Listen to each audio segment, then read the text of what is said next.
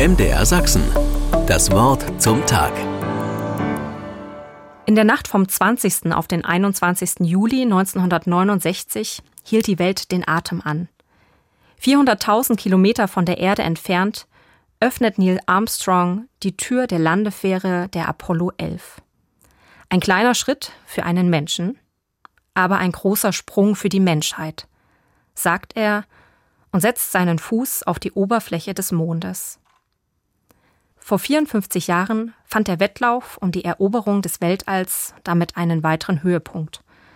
Der Kalte Krieg und die Konkurrenz zwischen den USA und der Sowjetunion wirkte wie ein Motor für die Entwicklungen. 1961 war Juri Gagarin der erste Mensch im All gewesen. Ein Jahr später kündigte der damalige Präsident der USA, JF Kennedy, an, dass schon bald Amerikaner auf dem Mond landen würden. Es dauerte nicht mal ein Jahrzehnt, bis dies Wirklichkeit wurde.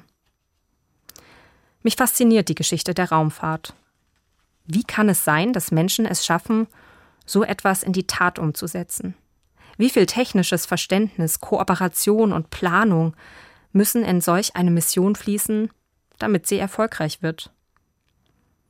In Anbetracht der Gestirne erleben Menschen oft ein Gefühl der Ehrfurcht. In der Bibel heißt es, Gott, wenn ich sehe die Himmel, deiner Finger Werk, den Mond und die Sterne, die du bereitet hast, was ist der Mensch, dass du seiner gedenkst? Es sind wohl zwei weitere Eigenschaften des Menschen, die zum Erfolg führen.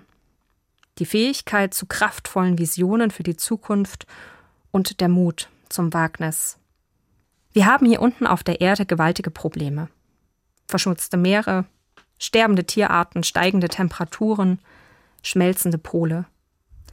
Was würde passieren, wenn sich die Menschheit auf ihr technisches Verständnis, auf Kooperation und Planung, auf Zukunftsvisionen und den Mut zum Wagnis besinnen würde und sich zusammentäte, um die großen gemeinsamen Probleme zu lösen?